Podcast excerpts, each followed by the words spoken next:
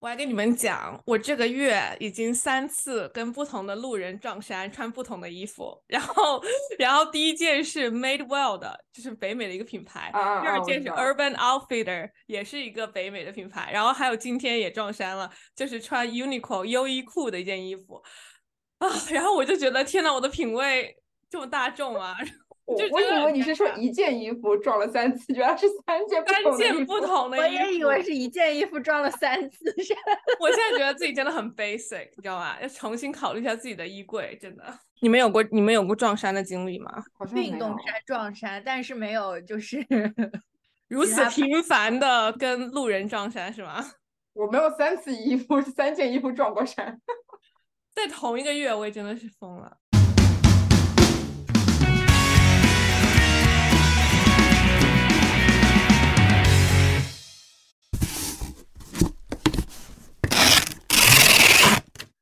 嗯，Hello，大家欢迎回来这一期阿皮不皮，我是阿水。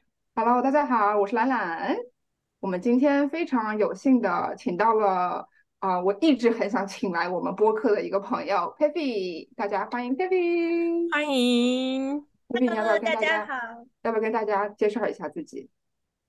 好的，大家好，我是 Pepi，然后呃。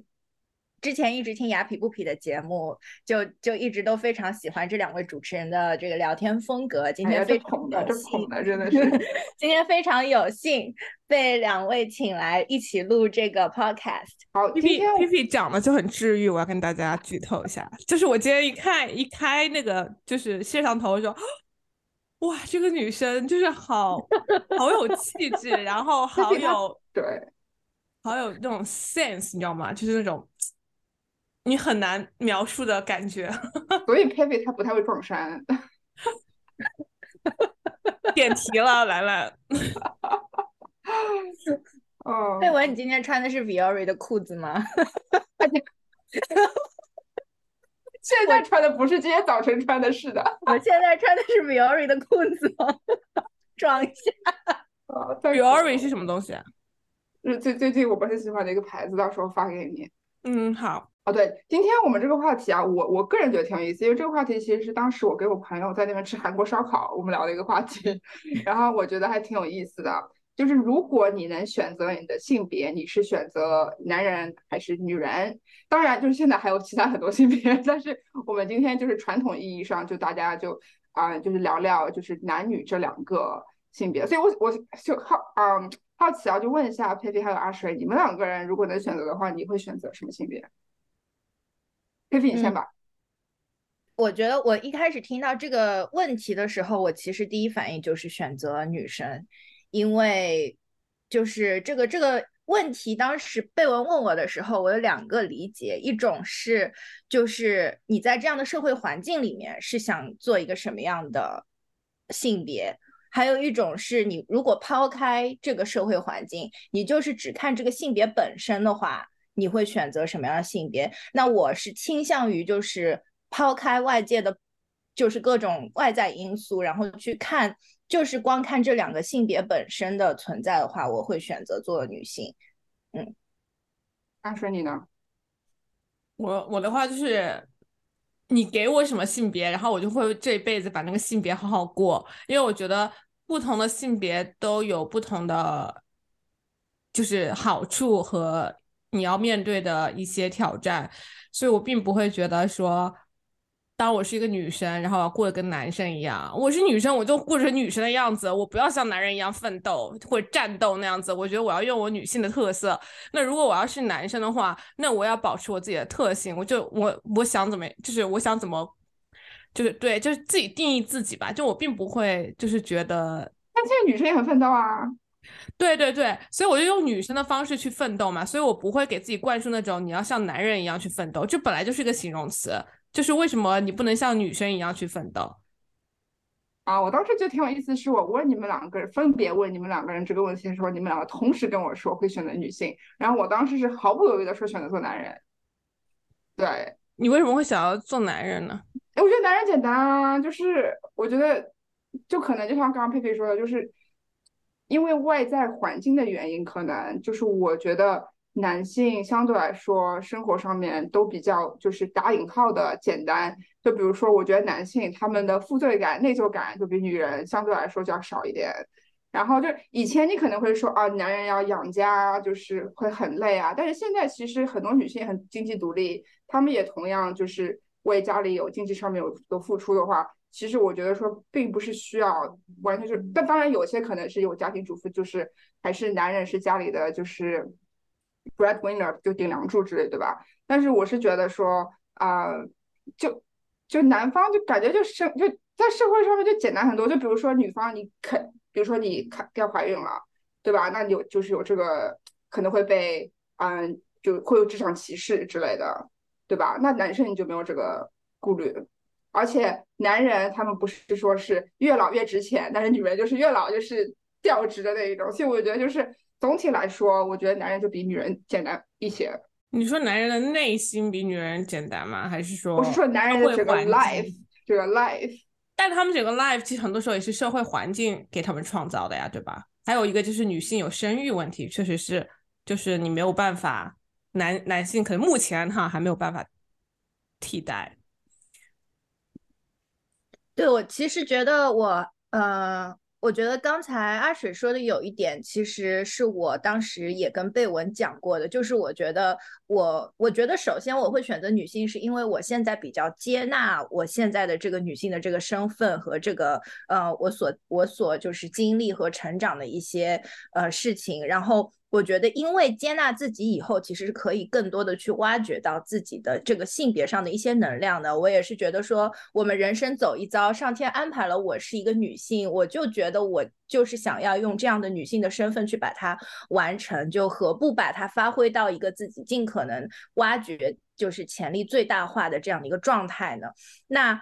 所以我也觉得，其实我也觉得，因为我自己现在没有做过男性，我不知道男性，就我觉得很多事情是没有办法去真正的感同身受，男性是不是真的呃压力大或者压力比我们小？我也觉得很多方方方方面面是没有办法比较的，因为这个也确实是每个个人这个个体他的这个呃感受和经历还有想法是不一样的。因为我也知道有很多男性他可能。就是确实心理压压力很大，但是也是因为社会给他们灌输了一种男生不能表达情绪、不能表达负面的这些压力，而让他们把这些压力隐藏在了自己的心里面。其实这种情况也是有的，而女性她就天生的 tend to 就是愿意去表达自己心里面的这些情绪去抒发。那可能我们能够捕捉到很多的是女生在表达自己的这些压力。也有可能有很多男性的这些压力是他们内心是存在，只是我们没有捕捉到的。这是这是我的想法。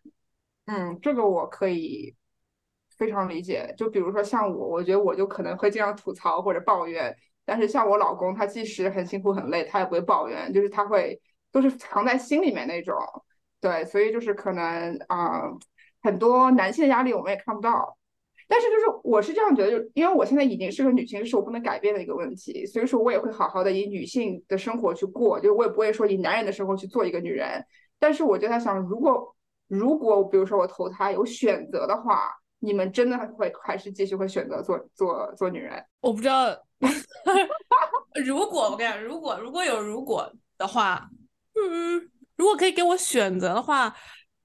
如果我我如果我还有记忆的话，那个时候我已经做过了一次女生，我觉得我觉得我可能还会选女生呢。就是如果给我选择的话，因为我觉得我已经熟悉了女生应该怎么过，然后我不需要再去重新适应一个男生的角色。对我，我觉得，就我觉得这个如果题确实也是，呃，我曾经想过的。我就一开始出发点可能就是也是蛮像的，就是如果说我知道，就是记忆当中知道女生怎么过的话，那如果说我觉得可能。就是我会选择男生的一个角度是，哦，我没有去尝试过做男生，那我可能想要去尝试一下男生到底他是一个什么样的状态和身份，或者说心里面的这些，呃，是不是我们做女人的时候去想的这样？那我觉得，但是如果说我既然知道我自己的女生是呃什么样的心理的话，那这种情况下做男人是不是就就会变成一个雌雄同体的这样的一个心态和思维？所以其实这个问。问题就真的也也是蛮难去真正去回答说，如果要选择是怎么去做选择。那如果说是你的话，你是怎么去考虑去看待这个问题的呢？我啊，嗯，我觉得我可能就我考虑的的方面还可能相对来说多一点，但是像我朋友，他就他想做男人的唯一的理由就是不用生孩子。因为她就是她生孩子、怀孕还有就是产后就是过程非常非常痛苦，所以她就因为这一个原因，她就觉得她想做男人，所以这个我也是挺可以理解。她没有其他原因，她就这个原因，她觉得女人其他都很好，就是要生孩子这个不这个不理想。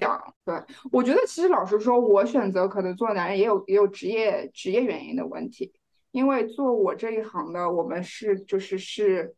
我在公司是在做 diversity equity inclusion 这一块嘛，就是怎么样帮啊，就是要 empower，比如说 women 和 minority，对吧？就是帮助嗯女人还有少数少数种种裔的那些嗯种族的那一些呃员工，可以给他们更好的一个环境啊，因为男性相对来说给提拔的比较多，招的可能性会比较多，嗯，被在职场上被歧视的也会比较少。就是会有会有这种情况，所以说我才有我这个位置，对吧？就是要帮助那些嗯，就是 historically 啊被歧视的这些人群，所以也也也可能是因为这个，所以我觉得说，哎，他做男人感觉感觉简单很多啊，都不会被歧视。但为什么我要做一个会被歧视的一个一个那个呃人群呢？就就比如说，嗯，还还有个问题，虽然说这可能有点扯得远啊，就如果你能让你选一个种族，你。你会选择做什么种族？很多人他们会选择说可能做白人，因为他们觉得白人的 life is easier。他们就如果说只能选择开一个白人的话，你会选哪一种？大部分人都会选择做做白人，对吧？就呃也不能说对吧吧，就这个只是我的一个一个一个 assumption 啊，就是觉得说如果有一个 easier option，why would you pick a harder one？就是这个样子。对，我觉得其实这个问题，像刚才的这样的选项，就有一点像说，你选择这个种族或者这个性别的原因是你想要有一个 easier life。我觉得这个和你想要成为一个，就是我觉得它可能也是和你对生活的这个，呃，就是你当下对生活的一些烦恼，或者说你对你自己想过一个什么样的生活和你想成为一个什么样的人的状态也是非常。息息相关的就就会返回到你为什么要做这个决定，所以我觉得这个问题可能还是和大家为什么会去做这样选择更加。有关系，就比如说，就比如说，你是因为这个职场，所以你想选择做这个性别，或者说啊，其实我们也可以去有另外一种角度说，我们是因为这个性别，所以我们可以通过这个性别的能力，或者说它的优劣势，在其他方面去怎么样发挥。我觉得这个是两个不同的思维和角度。对对，而当时跟佩佩老师，我也我也突然意识到，就是我选我的答案基本上是完全就是，嗯，是以环境因素决定的，而不是我个人因素决定的。啊，对，就是我选择做男性，或者选择做啊，选择选择某一种啊其他的 identity 啊，都是环境意义上的 easier，对。对，那对那那从这种角度来说，你的选择确实会更容易一些，因为改变环境会更难。反而你如果选择了啊，我要做这个，那我就不用去努力，试着努力的去就是改变环境。像女性不也是经历了很多年，就是我们现在在享受什么七八十年代那些女性主义风潮，对吧？就是产出的果实，就让我们现在比之前要。好过一些，对吧？就是嗯，环境要好一些。对。然后当时我跟朋友聊的时候，还他们就当时我在吃韩国烧烤嘛，我是跟两个女生问他们这个问题，他们两个也全部都直接回答说想做男人。然后嗯，但是他们说如果在美国的话，他们情愿做亚裔女性，也不要做亚裔男性。然后当时我们几个在吃饭的亚裔男那个老公就感觉被躺枪了，确确确实亚亚裔女性比较比亚裔男性要好，但但是我觉得这这这，但你们有没有问过男生，他们想做男生还是想做女生？就我觉得是我想问的。对啊，我问我老公，他完全没有想做女人，就绝对的想做男人。对，我觉得这个是女生会有选择，说我想做女性或者男性。我问过的男性基本上都是一下子就说男性，没有说想做女性的。嗯，他们的原因是什么呢？我没有具体细聊，但是呃，我觉得是一方面，我觉得可能哈，他们因为我的猜测不一定代表他们的意见，就是我觉得作为一个男性，可能更容易接纳自己的这个社会上的这些地位和价值，我觉得这个是更加容易去和自己去自洽的。他们没有我们这样的一个环节，说如果我是男性会不会这个更好，或者说他们可能不太有。嗯，这方面的思维，我觉得，但是这个思维到底是属于自发性的，还是一个外在环境、社会造成的一个思维？那这个我觉得也可能就是要再继续深挖下去，这个也不是我能去解答的。是真的，对你，你让我想起来《灵异》里面的那本书，然后那个作者就说，他跟他弟弟每次去考试。不管怎么样，他弟弟都感觉非常良好，但是他每一次考完都觉得自己 完蛋了。但是每次结果出来，显而易见，他显显然他并没有完蛋，对不对？其实他考的跟他弟弟可能一样好，这样子。所以，我我就想到，我刚刚你说那，我想到，对这个这个是需要深究的，并不是一我们在这里聊就可以聊出一个结果，就是为什么男性好像与生自来自来的更加自信。但是我觉得男性也比较更不容易。被社会给批判，更容易被社会给原谅。我觉得这是这是一个点，我很同意。包括娱乐圈，就不管是北美还是还是啊还是就各各大娱乐圈，就感觉男性犯的错误永远会比较容易被原谅，但是同样的错误放在女性身上就会被挂各种不良的标签。包括抽烟这件事情也是，就是。男性抽烟好像觉得哇，他好像很 man，然后你要说女性抽烟，就说，哎，这个女的是不是就是啊，就是有什么不良的环境下长大的，或者说是不是有问题，就会有这样的一个标签。但但对，但是我希望整个环境在变好了。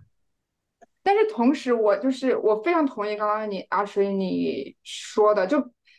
就我们不说政治啊，就但是你说就看美国总统选举对吧？希拉里的，就是希拉里跟其他那些男性的那些嗯总统候选人，同样都是有 dirt，但是他的 dirt 就是被无限放大。其他的那些总统，他们有再多的 dirt，大家都可以原谅。嗯，对，还有一点，但是还有一点，阿胜，你刚刚说，我确实就就是你刚刚那个说的那个抽烟那个例子，确实，但是我同时也要 fairly 的说。很多事情女性可以做，男性也不可以做，啊，就其实也是，就是双向的。就比如说那个 Justin Bieber，他嗯最近就是有很多他小时候的那些嗯视频被跑呃就发出来了。就比如说有一个呃女的明星就抓他当时很小嘛，就抓着他就是亲他，然后他不想被亲，或者是说就是有点有点说了一些就是比较 flirtatious 的话对他，但是当时就是媒体一点都没有反应。啊，但是如果当时 Justin Bieber 是一个女性，一个男人对她这个样子就完全不一样了，对不对？就是所以其实啊，就也不也有些时候做女性也是更加更加的啊，也不是说容易吧，就也是会被啊更容易被原谅。我觉得就是要看这个 context 是什么。对你这个让我想到一个例子，就是假设你在商场里面看到一个非常可爱的小 baby 在在那个婴儿车里面。你作为一个女性，你说哇，这宝宝好可爱啊，人家会觉得哇，这女的好有爱心。你如果一个男的走过去说哇，这个宝宝好可爱，人家就会立刻就是 非常的警觉，就说这个男的是不是有什么问题？对，就是会觉得会这这是不是坏人？就就确实是会有这样的这个差别。但是就是回到刚才呃刚才你们聊的这个问题，就就确实就是可能。呃，两位说的那个意思就是说，大多数情况下，可能社会上对男的会更加包容，就可能在大多数的案例下面，对，因为任何的事情你要找一个少数的案例，它都是可以找出来的嘛，就不是绝对的。但是可能大家的意识上，或者说呃，就是整个社会的包容度，可能男的更加容易去逃脱这些的这个。大家的罪责或者这个批判。是的，真的，我们我们大学的时候就是有一个这段如果不 perfect，我们可以剪掉，就有一个我的朋友就是他出轨了，然后呢骂的人都是骂那个女生，没有人，我朋友是个男生，没有人骂那个男生。然后我当时也陷入了一个觉得我他是我朋友，所以他没有事。但是等我慢慢的更成熟、长大一点的时候，我觉得为什么所有的骂声都去骂那个女生？难道真的都是那个女生一路去啊勾引吗？真的是这样的吗？就是为什么所有的风向就是孤立那个女生，而不是说这个男生不好？然后这个男生没有损失一个朋友，然后那个女生的朋友就全都孤立他。所以我就觉得，包括这个男生朋友的我们也都孤立那个女生。然后我觉得，是不是女孩子其实应该多支持一下女孩子，这是一个点。然后还有一个就是，为什么这个男生却没有任何骂名，而且有女朋友是这个男生呢？那个女生当时是单身，然后两个人都在国外。所以我现在想想，觉得嗯，而且女生出轨，人家如果说是一对情侣是女生出轨的话，一般大家骂的也是那个女生，不会骂不会骂是跟他一起出轨的那个男生。这个我觉得还有一个原因是，就是不同的文化。就是你们的那个朋友是哪里人？是中国人吗？还是对，是中国人。因为我觉得这件事情可能在就是不同的国家的文化背景下，它是会有不同的就是那个发展。就比如说我老公在上大学的时候，因为我老公是美国人，然后他大学的同学那个也是一个，嗯，是一个我忘了是美国人还是欧洲人。他出轨的时候，大家是不喜欢这个出轨的男方。嗯，所以我觉得当时，因为我其实曾经也和我老公讨论过这个话题，就是说出轨的这个会哪一个性别会被指责的更多？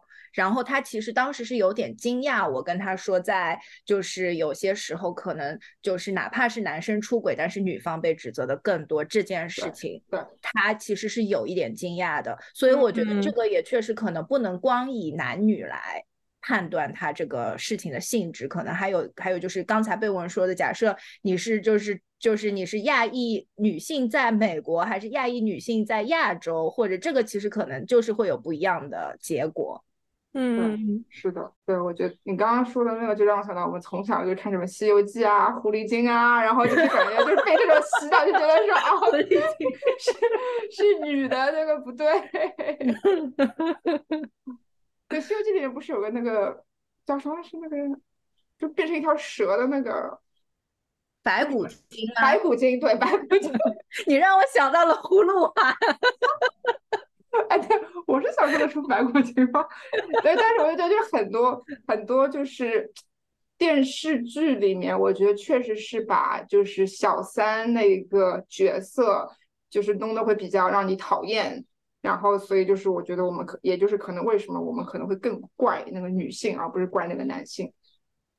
但是我觉得近几年这风气是有变好的，就是像很多演艺圈里面的女性，因为出轨什么的，后来也是可以重来重返，就是演艺圈或者重返他们的事业的。我觉得这是这个在变好的趋势，大家可能都在反省，就说对，好像不应该是这样子。对，然后特别是身为一个女性，你更应该对吧？就是。嗯，对，双标嘛，对吧？而且我觉得现在就是，嗯，女权主义啊，或者男女平等这些，嗯，运动越来越，嗯，popular，所以我觉得也是有点帮助的。哎，我跟你讲，就是因为这种运动，感觉都不可以躺平了，就感觉身为女性，就真的就是，啊，还是要独立自强，感觉。但是我我觉得这个其实，哎，怎么说呢？我觉得这不可能。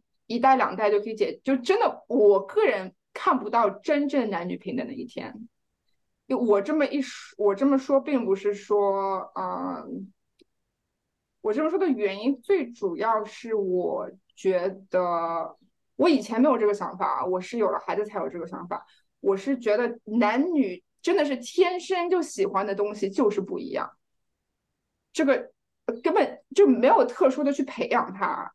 但是周围的人，即使很小很小一两岁的孩子，对吧？女娃就明显的喜欢粉红色，喜欢娃娃，喜欢公主。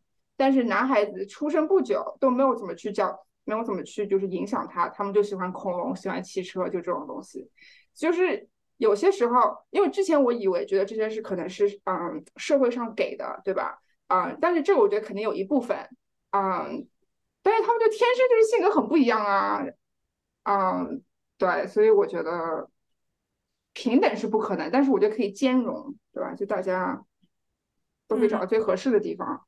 或者觉得自己是比较弱势的一方，就我们也不到这定义，然后可以选择在生活中多多善用自己的优优势。我觉得巧用自己的优势，这也是挺重要的，就不要老是把。看着别人好的，自己不好。对，不要老把重点放到自己的 weakness 上面。就是对对对，我非常非常同意。因为其实我自己啊，就是如果说是这个问题换了是十年前的我，我会毫不犹豫的去选择说我要做男性，因为我之前就是痛经非常厉害，我不想每个月就这么这么严重的去痛经。那那这个这个东西就是我没有办法去选择的，就是作为一个女性，她就是天生就会多一个这样的事情。男生就不太就你虽然男生也有不同的这个情绪的这个波动或者他的荷尔蒙的升降，但是他就是不会有痛经这样的事情。所以这个这个包括以前我小的时候，人家告诉我说，哦，你只要就是非常迷信的这种说法，就是说你一旦打了耳洞，你下辈子就还是要做女生哦。然后我当时就因为就是。小学的时候，人家跟我讲这件事情，我就坚决不打耳洞。但是，但是现在换了是我，我我还是会痛经，我还是会觉得说，女生她就是有这个先天需要去，就比如说，就就是有可能会生育，或者说，但然后然后月经是一定会来的。那在这种情况下，我现在其实还是会选择去做。女性是因为我觉得这个痛经的这个经历让我经历了很多自己和自己和解和接纳的这个过程。嗯，这个过程让我觉得，如果我是作为男性，我可能不一定会从这个上面去获得。那当然，如果我如果是一个男性，我可能会从其他的方面去获得这样的一个经验和个人成长。那所以我觉得，其实归根到底还是想要说你是怎么去过这个生活的。是最重要的，而不是你是选择一个什么性别去过这个生活。阿姐在那边狂点头，真的说的太对了。对我就，我觉得佩佩看人生看的特别透彻，所以我一直想请他来我们播客。是的，是的，我觉得其实最最最重要的四个字就是自我接纳。对我，我其实当时嗯。就是三十，我不知道为什么，就三十出头的时候，就突然之间开始学会了自我接纳。嗯，不过可能也是因为我前上司给我的影响。然后我觉得你一旦自我接纳了之后，就人生就真的轻松了好多好多。所以当时我，嗯，三十岁的时候，我根本就没有说啊，因为我三十了，我就是觉得自己就是，我当时三十根本就没有伤感的感觉。就有些人我知道三十岁啊，自己怎么已经三十了，就好老。我当时三十是非常豁达的。啊，当然现在好像已经没有那个心境了。但但是我真的觉得我三十岁的时候比二十多岁过得轻松很多，就心理心灵上面轻松很多。啊，所以我还是很开心。现在是因为太太太沧桑了。啊，对，你再熬几年就可以了，稍微长大一点应该就好。好像好像这是一辈子的熬下去。他们说是美，贝已经绝望了，真的绝望了，已经绝望了。我跟你讲，等到上了 college，你又舍不得他了，就说哦，我的小宝贝。上了大学，你每每个每每年想想学费，你就你就想吐血了，真的是。哦，第一个第一个女朋友，哎呀，我跟你讲，妈妈肯定会更吃醋，就是女儿的话，啊，儿子的话，然后如果是女儿的话，Jack 就会更吃醋一点。Good luck with that。不过，不过这也是很有意思一点。就比如说，女儿爸爸疼女儿，就说：“哎，女儿你不要出嫁，就爸爸养你，对吧？”啊，就我觉得这个这个是比较能接受的。但是如果你反过来说：“哎呀，儿子你不要娶人，妈妈养你”，这感觉就 有点奇怪。所以这个就是社会的，就给不同的性别的这样的一个设定，这个潜意识，对，就为什么女儿就是女儿被养是可以接受的，儿子被养就是不可以接受的。所以其实我觉得，一旦性别变成一个枷锁，我觉得任何身份它都会变成一个枷锁，你的种族、你的年龄，它都会成为一个你心里面的一个障碍。就我觉得，一旦性别是一个你认为的障碍的时候，不可能只有性别是一个障碍的。对啊，就是感觉现在来，你要说什么？要不要先说？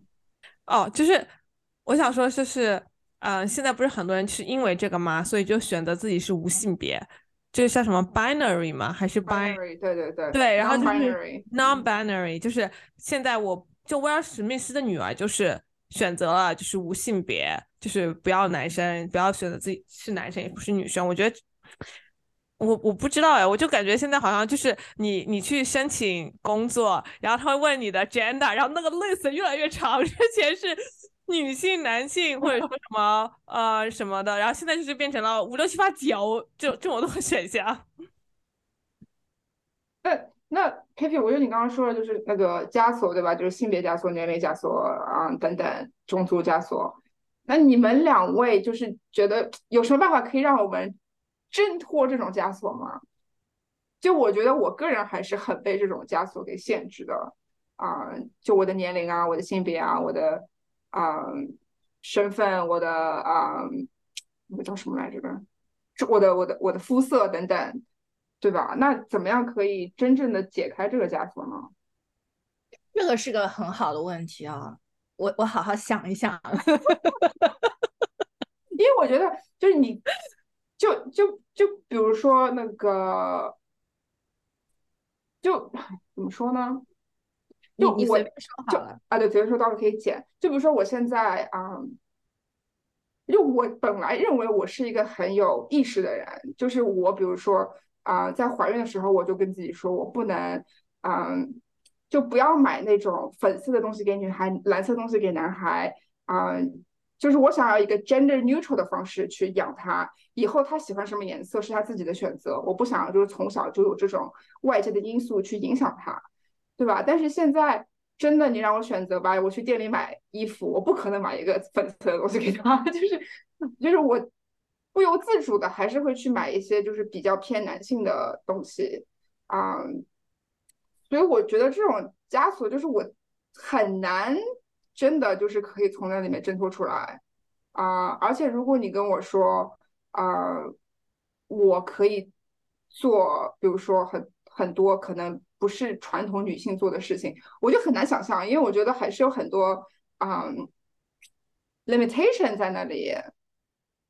就虽然说我知道我不应该用这种来局限自己，但是就会忍不住就觉得说哦，我做不到，因为我我我不可能做得到，因为我是个女人，我不可能做得到，因为我是个亚裔，就是这个样子。就就连我，不过这个已经很多年了啊，就就连我以前嗯在四大咨询公司的时候，我就有一个。男性朋友就跟我说：“他说你这样做下去有什么意义？作为一个亚裔，你不可能做到就是最高，就是这是不可能的事情。对，就是我感觉我们怎么样才可以让我们自己就是 解放、释放，然后挣脱这种枷锁？这是我觉得一直很纠结的一个问题。就这个问题啊，我觉得是，嗯，就是说简单也简单，但是说难也难的一个事情。就比如说，人家如果问你啊，我怎么去好好的结束这段关系？怎么好好的结束？其实我觉得最好的结束方式就是结束 itself，就是结束它本身，就是去结束它。所以我觉得换换到这个枷锁，你刚才说的，就首先我还不是一个孩子的妈妈，所以我可能没有办法完全的去感同身受做妈妈的一个心态，但是可能我能就是分享一些我的比较 related 的这样的一个经验。就比如说，首先我之前在带我小侄女的时候，就是我老公的哥哥的女儿，她现在是两岁嘛。就比如说带她去商场、去超市，她要选玩具或者选衣服，我不会有一个想法说，哦，她是一个女生，她就要怎么样。我首先不会有这样的一个预设给自己，而是她想要什么，那就让她去选。就首先我自己不会有一个说，我因我要去给她买一个这个，或者因为她是这个，所以我要给她，因为她是女生，所以我要给她买女孩子的玩具。我会让她自己去选，也许她选回来的不是我们世俗上觉得说女孩子该选的，或者说是女孩子会大多数女孩子会选的，但这只是一个。玩具而已，也只是一个当下的反应而已。也许他自己慢慢的长大，或者自己慢慢的去摸索之后，他自己会发现一个自己的体系。我觉得我会选择去 go with it，而不是去先有一个预设，而再去放在他身上，然后再有意识的说，哦，我不要给他一个这个这个性别的框架，因为一旦我有了预设，说我不要给你一个性别的框架，其实潜意识里已经已经告诉你说我有一个性别的框架了。这个非常的有道理。对我觉得有些时候我可能太刻意了，反而更加的，反而一个反作用，就有一点这个样子。对，就是我觉得当你有一个。这样子不要去怎么样的时候，其实心里面已经潜意识里在投射一个说，其实它是有一个框架的，就是这是我的一个想法。因为哪怕他现在如果说去选我要小恐龙，我要死亡芭比粉，他选什么我都觉得这个是他当下的一个选择，但不能说明这是他永久的一个长大了他还是会。或者说他一辈子都是这样的选择，我觉得这种时候就是放轻松，不要去有太多的这种，呃，预设给他，让他自己探索自己想要的是什么，这个才是我觉得，因为我觉得家长也是一个和小孩子一起成长、一起去学习、相互去懂得理解，比如说哦。他喜欢小恐龙，哎，你为什么喜欢小恐龙？你没有选其他的，妈妈想知道你为什么要选这个。那他会告诉你很多的原因，我觉得这个原因才是最重要，你想要理解的，而不是他选的小恐龙还是小娃娃。对，是的，是的，我觉得佩佩说的这个特别好。对，要从一个好奇的心去了解你的孩子，而不是就是说去去 judge 他这个决定。对，对吧？对，对。对，对我觉得如果我们听众里面有，就是有家长的话，我其实是很多，我觉得我们从小就可以，嗯，从教育来让我们孩子慢慢的挣脱这种性别的枷锁。就比如说，我很，就是我一直提醒自己，千万不要说什么啊，男孩子不可以哭哦，就是你要勇敢哦，因为你是个男孩子。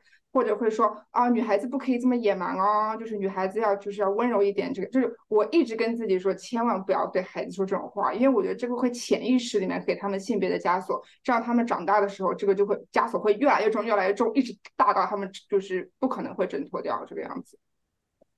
对，我觉得这个也是要，就是作为父母要好好的区分什么样是一个 fact，就什么是一个客观的原因，什么是一个你的主观判断。就比如说男孩子不可以哭，我觉得这个是主观判断，不是一个客观原因。那有什么是？但是有一些我觉得是男女确实是要区分开来的。就比就比如说男女的本身生理结构就不一样，所以有很多就是类似这方面的知识。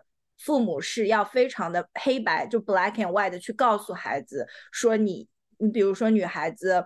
呃，像小侄女，她有的时候就是可能就这这个可能，如果你们觉得不合适，可以剪掉，就可能腿会腿会分开，就这样坐在沙发上，然后或者说出去可能喜欢，如果说他喜欢就是坐在就是叔叔的腿上，就是不认识的叔叔的腿上或者怎么样，这种我觉得在小孩子有一定意识的时候是需要去告诉他的，就包括这方面的知识，这个是主观的，因为当女孩子碰到这方面的危险的时候，确实她的这个。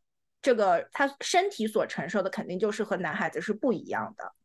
那那这种情况下，这个是客观的，就是要去告诉小孩这个是不一样的。但是很多我们在告诉小孩说，你就是很多性格上，或者说他的这个呃怎么去选择的应对上，这些都是主观的，这些都是可以根据小孩子他自己的这样的一个 flow，然后慢慢去看。要不要怎么样去？就是哪里是合适，哪里是不合适的，这个才是我觉得比较重要的一个主次的一个方向。突然觉得带小孩好不容易啊，就 是感觉。一定要很周全，说话也要很小心，然后具体的事还要具体分析。对，一不小心就会毁了娃，你会担心。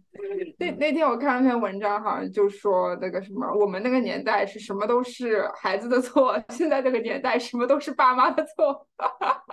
对的呀，你看现在就是大家什么都是原生家庭的问题，然后在想啊，太可怜了，爸妈也。是的，不过不过今天我们不是说不是来说育儿的啊，就不好意思，可能被我带带带带扯远了。那那阿水问你，你对就是自我接纳或者是说挣脱枷锁有些什么见解吗？嗯，我我不晓得哎，其实我觉得我我好像不是一个就是对于。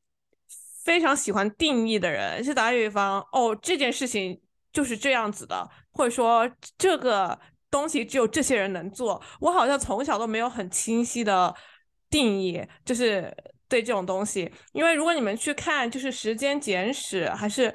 是《时间简史》那本书嘛？他就说一个东西它为什么丑，是因为你定义了它丑；包括一个东西它为什么臭，是因为你定义了这种味道就是臭味。